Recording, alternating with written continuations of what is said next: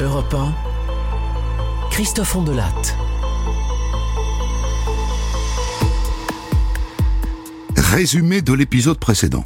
Après avoir passé la guerre dans le sud de la France, au Rayol près de Toulon, les Chirac reviennent à Paris. Et le jeune Chirac passe son bac et pour fêter ça, il s'embarque sur un bateau pour l'Algérie où il perd son pucelage dans un bordel de la Casbah d'Alger. Et à son retour en métropole, il s'inscrit à Sciences Po où il fait la connaissance de Bernadette Chaudron de Courcelles. Et puis à l'été 1953, il part en voyage aux États-Unis.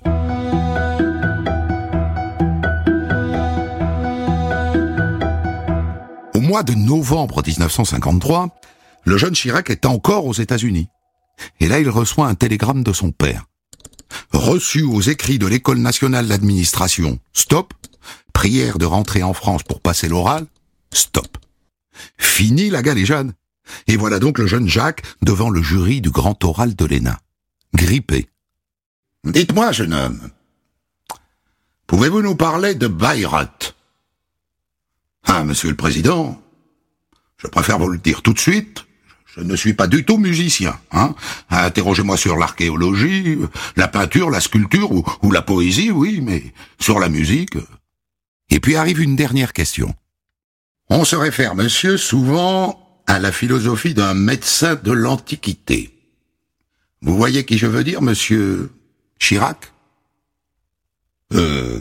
Oui Vous voulez parler d'Hippocrate Éclat de rire général. Il a dit Hippocrate au lieu d'Hippocrate. Mais il est quand même reçu. Il entre à l'ENA. Mais avant d'y aller, il lui reste une formalité à accomplir, le service militaire. On est en 1954. Chirac part d'abord faire son apprentissage d'officier au 11e régiment de chasseurs d'Afrique à La Chaîne, en RFA. Et puis, éclatent les événements d'Algérie. Cette guerre qui ne veut pas encore dire son nom. Jacques Chirac veut y aller. Mais avant de partir, il décide de se marier avec Bernadette Chaudron de Courcelles, dont il a fait la connaissance sur les bancs de Sciences Po.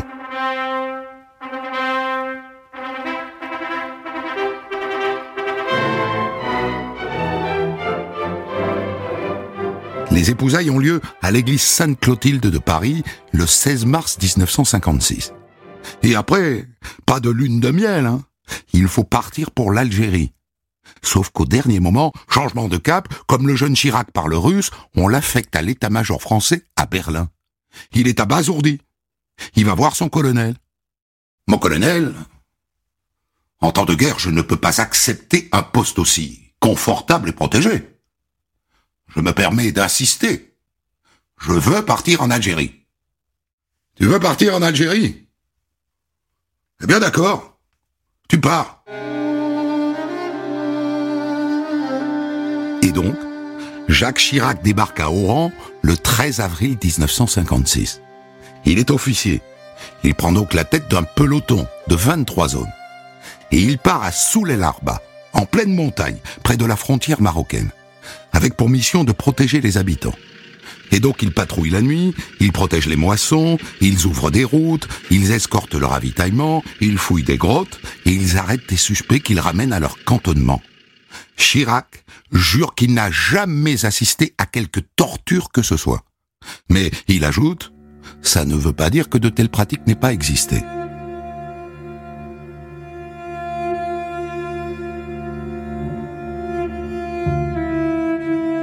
Un jour, un jeune Algérien de 14 ou 15 ans saute sur une mine devant lui. Chirac se précipite, il croit qu'il est indemne, il ne saigne pas. Il le prend dans ses bras, il ouvre sa chemise, et là il découvre un petit trou rouge. Un éclat s'est logé dans son cœur. Le gamin ferme les yeux, dans ses bras, et son corps devient plus lourd. Il est mort.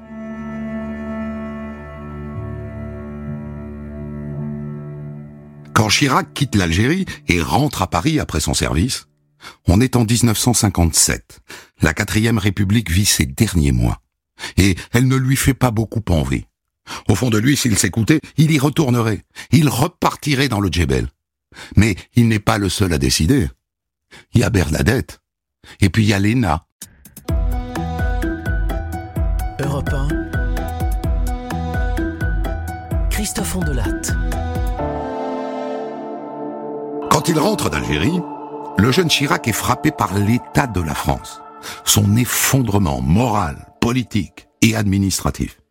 La quatrième république est finissante, il n'est pas sûr du tout de vouloir passer sa vie à servir cet État qu'il ne juge pas digne de ce nom. Sans compter les professeurs de l'ENA qui lui expliquent que le redressement économique de la France est impossible. Des défaitistes. Il est un peu découragé, notre Chirac. Et puis là-dessus, le général de Gaulle reprend les rênes du pays. En six semaines, la balance des paiements est à nouveau à l'équilibre. Ah, ça va mieux. Chirac a conclu qu'il faut se méfier des technocrates et des économistes. La France se redresse, contrairement aux prévisions défaitistes. Dès son entrée à l'ENA, Chirac fait son premier stage à la préfecture de Toulon, où il est accueilli par le préfet Abel que tout le monde appelle Bibise, parce qu'il embrasse à tour de bras. Écoutez Chirac, c'est très simple. Moi qui vous parle. J'ai fait une carrière que l'on peut qualifier de brillante. Je ne doute pas que vous fassiez la même, à condition de commencer par accepter, comme je l'ai fait, hein, les tâches les plus modestes. Votre premier travail sera donc de porter des plis que je vous donnerai à leur destinataire. Ça dure deux jours. Et le troisième, Chirac découvre qu'en donnant le pli à l'huissier, l'autre livre le pli aussi bien que lui. Et du coup, pendant six mois de stage, il s'ennuie. Il écoute la radio, il suit le lancement du premier Spoutnik par les Russes, le premier vaisseau extraterrestre. Jamais à Moscou, vedette n'aura bénéficié d'un tel déploiement de publicité.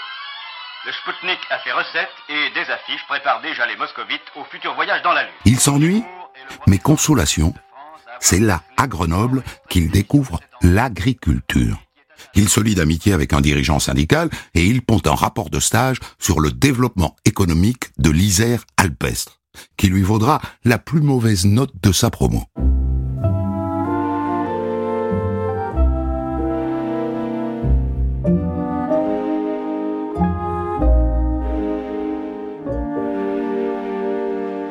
Son stage à la préfecture ne lui a pas plu du tout. Et il n'a plus du tout envie d'être fonctionnaire. Quand il rentre à Paris, il ne pense qu'à une seule chose, se réengager dans l'armée. Mais il y a Bernadette. Bon, enfin non. Nous venons d'avoir une petite fille, Jacques. Laurence a besoin de nous. L'armée. Il faut terminer ce parcours à l'ENA, Jacques.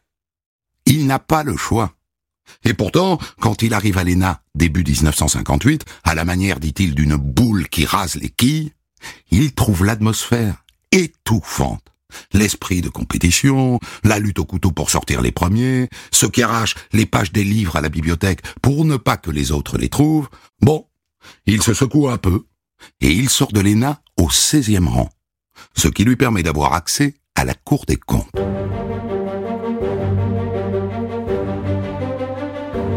Et donc, il va servir le général de Gaulle.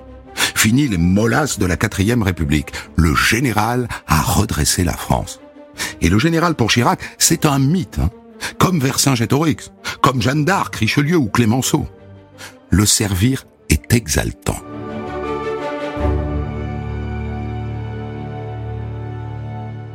Il voulait retourner en Algérie, eh bien il y retourne. En juin 1959, les élèves de sa promo de l'ENA sont envoyés à Alger en renfort administratif. Lui, normalement, n'est pas obligé d'y aller. Il a déjà fait son service là-bas, c'est suffisant. Mais il y va, bien sûr. Et cette fois, il embarque Bernadette et la petite Laurence. Il est nommé directeur de cabinet du directeur de l'agriculture à Alger. Et ça n'est pas rien. Parce que pour calmer les ardeurs des indépendantistes, le gouvernement vient de lancer un plan de la dernière chance. Le plan de Constantine qui consiste à redistribuer une partie des terres des propriétaires coloniaux aux paysans musulmans. Ce plan, il veut y croire, Chirac. Et ils ne sont pas très nombreux, hein. Les autres ont compris que c'était trop tard. Mais lui, il rêve toujours d'un compromis, d'une cohabitation. Bien sûr que l'Algérie a droit à l'indépendance. Mais les pieds noirs et les harkis doivent rester. C'est chez eux. Et il sera déchiré, Chirac, sur la fin de la guerre d'Algérie. La raison lui commandera d'approuver le choix du général de Gaulle, l'indépendance. Mais sentimentalement, Chirac restera Algérie française. Nous avions engagé notre parole et notre honneur, en même temps que la parole et l'honneur de la France, en affirmant aux populations ralliées à notre cause que nous ne les abandonnerions pas. Ensuite est venu le moment où la mort dans l'âme. Nous avons dû laisser à la merci de l'adversaire ce qui nous avait fait confiance et qui souvent s'était compromis en notre faveur.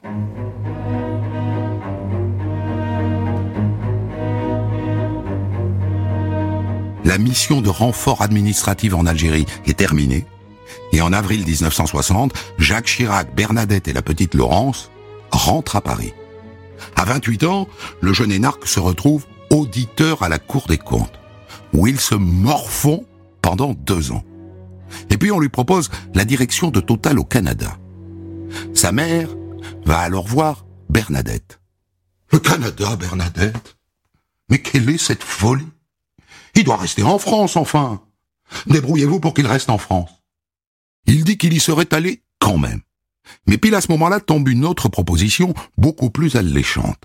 Entrer au secrétariat général du gouvernement, au cœur du pouvoir, à l'ombre du général de Gaulle. Mais surtout bientôt, de Georges Pompidou, qu'il admire tout autant que le général, et même un peu plus. Europe 1, Christophe Ondelatte. Au début, il assiste à des réunions, il rédige des comptes rendus, et puis assez vite, il entre au cabinet du Premier ministre, au rang le plus modeste, hein, de chargé de mission, en charge de l'aéronautique et de l'aménagement du territoire. Et un soir de décembre 1962, vers 18 heures, on le présente au Premier ministre du général de Gaulle, Georges Pompidou. Le bureau est à peine éclairé. Pompidou est plongé dans ses paraffeurs. Monsieur le Premier ministre, je voulais vous présenter Jacques Chirac. C'est un nouveau membre de votre cabinet. Il vient de la Cour des comptes. Il est très bon. Hein J'espère bien qu'il est bon. S'il n'était pas très bon, vous ne l'auriez pas pris, n'est-ce pas? Ce sera tout pour aujourd'hui. Et de toute façon, Chirac le dit, Pompidou est d'un naturel réservé, pudique même. Pas le genre à faire des confidences à ses collaborateurs, ni à nouer des liens intimes avec eux.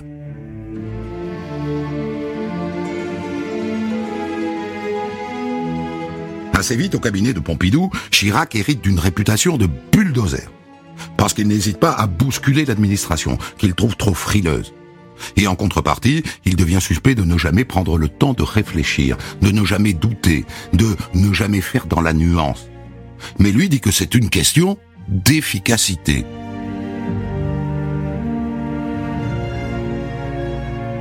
Et c'est donc là, au cabinet de Pompidou, que Jacques Chirac fait son apprentissage du pouvoir. À Matignon, à cette époque-là, l'homme fort du cabinet s'appelle Olivier Guichard. Il règne sur une confrérie de barons dans laquelle il y a Michel Debray, Jacques Chaban-Delmas, Roger Frey et Jacques Faucard. Mais Chirac choisit de se placer dans l'ombre d'un autre, Pierre Juillet. Et il fait le bon choix.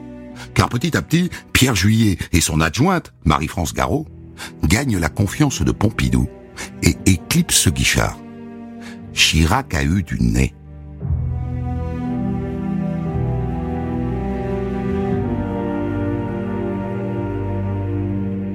Et c'est Pierre Juillet qui pousse Jacques Chirac à s'engager en politique, dans un bastion de gauche réputé imprenable, la Corrèze. Pompidou est sceptique. Vous pouvez toujours essayer, Chirac. Allez-y, essayez. Il commence en 1965 par se présenter au municipal de Sainte-Féréole, le berceau de la famille de sa mère. Au début, il ne sait même pas qu'il est candidat. C'est le sous-préfet qui le lui apprend. Vous n'êtes pas au courant, monsieur Chirac? Ah, vous êtes sur la liste du Rassemblement républicain. Vous êtes même sûr d'être élu puisqu'il n'y a pas d'autre candidat. Il appelle alors le maire. Écoute, Jacques, je t'ai écrit, tu n'as pas répondu. J'en ai conclu que tu étais d'accord. Il n'avait pas reçu la lettre. Et donc il est candidat et devient conseiller municipal de Sainte-Féréole.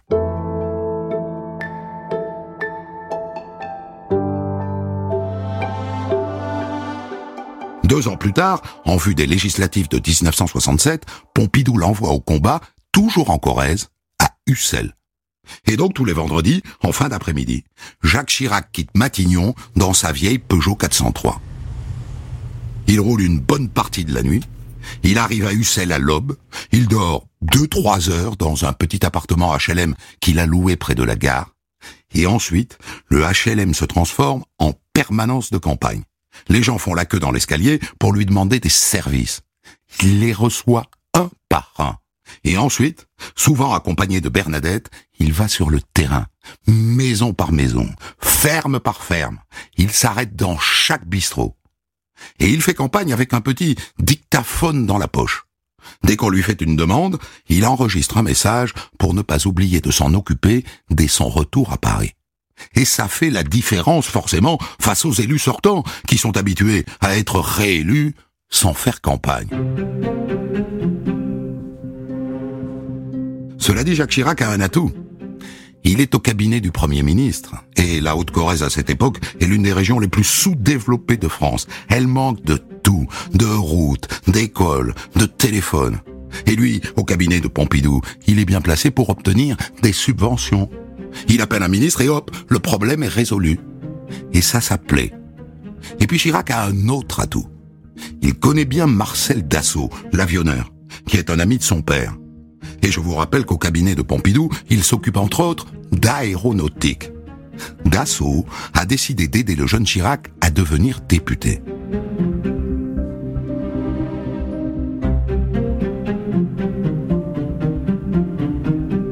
Et pour ça, il achète, tout simplement, un hebdomadaire local qui s'appelle L'essor du Limousin. Et il le transforme en journal de campagne. Et en échange, Dassault aimerait bien que Chirac devienne un jour secrétaire d'État à l'aviation civile. Donnant, donnant. Et puis il arrive à retourner en sa faveur deux ou trois caciques locaux qui sont pourtant de gauche. Henri Cueil, par exemple, c'est un radical qui a été chef du gouvernement à trois reprises sous la quatrième. Jacques Chirac Oh ben voilà un jeune homme qui mériterait d'être radical. C'est un vrai caméléon. Il séduit aussi Charles Spinas, qui n'est pourtant pas du tout du cangoliste. Il a créé la SFIO avec Léon Blum. Et pourtant, il soutient Chirac. Écoutez, j'ai reçu un grand jeune homme aux manières euh, simples, hein, aisées, directes. Il m'a exposé ce qu'il était, ce qu'il voulait. Il a les idées claires. Et je ferai tout ce qui est en mon pouvoir pour le mettre au service de la Corrèze et, et de la France. Un socialiste.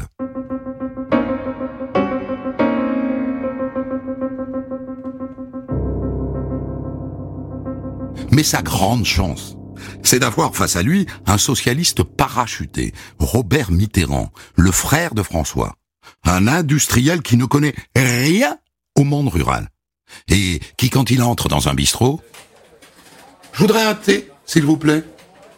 Un thé, en Corrèze. Le 12 mars 1967, Jacques Chirac est élu de justesse, mais élu tout de même, député de Corrèze. De toute la majorité gaulliste, il est le seul à conquérir un siège. Le gouvernement Pompidou n'a de majorité que d'un siège, celui de Jacques Chirac. Quelques jours plus tard, le député Chirac est attablé dans une brasserie de Limoges. Il est en train de lire La Montagne, qui parle de sa victoire. Il a commandé une bonne choucroute. On demande Monsieur Chirac au téléphone. Bonjour. Je suis Jacques Chirac. C'est pour vous, monsieur. C'est le général de Gaulle. Le général veut le voir demain à 11 heures. À 11 heures pétantes, Jacques Chirac, jeune député de Corrèze, pénètre dans le bureau du général de Gaulle à l'Élysée. Pas si impressionné que ça, même si c'est la première fois qu'il le rencontre en tête à tête. Il faut dire que depuis cinq ans qu'il est au cabinet de Pompidou, il l'a croisé des dizaines de fois, mais de loin. Bref, il n'a pas peur. Il n'est pas intimidé. Comment l'aborder? Comment lui parler?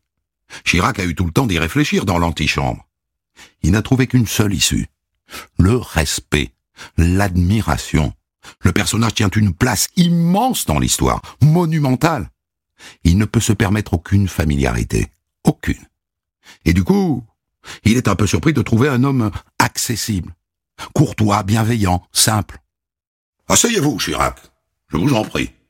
Le général a une fiche posée sur son bureau. Il sait déjà beaucoup de choses sur ce grand jeune homme qui est en face de lui.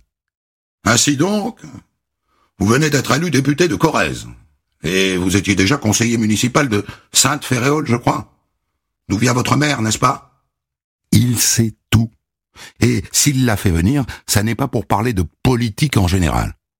Parlez-moi de votre circonscription, monsieur Chirac. On me dit que vous avez obtenu le soutien d'un socialiste. C'est de ça qu'il veut parler. De la politique locale. Des particularités de la Corrèze. Et comment voyez-vous, monsieur Chirac, l'évolution de notre agriculture en Corrèze? Le général s'intéresse aux détails. Il est curieux de tout.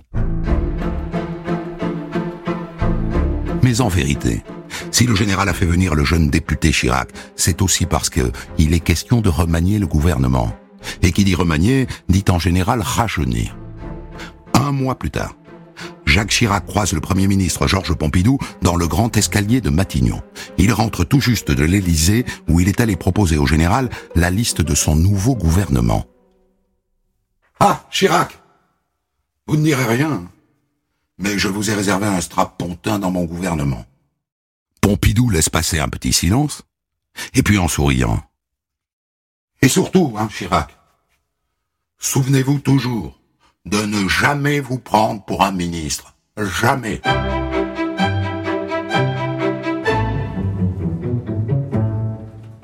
Et le 7 avril 1967, Ministre d'État chargé des Affaires culturelles, Monsieur André Malraux. Ministre des Affaires étrangères, Monsieur Maurice Couve de Murville. Ministre des Armées, Monsieur Pierre Mesmer. Patience. Le Premier ministre l'a prévenu, ça n'est qu'un strapontin. Secrétaire d'État chargé des problèmes de l'emploi, Monsieur Jacques Chirac. Je vous remercie. Chirac est le dernier de la liste.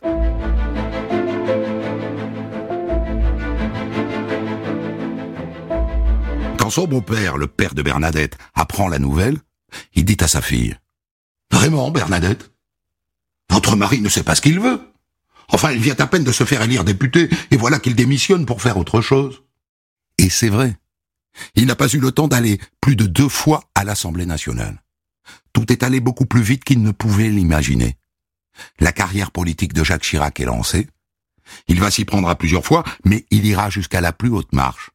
Mais ça, c'est une autre histoire. On de raconte. Christophe Ondelat.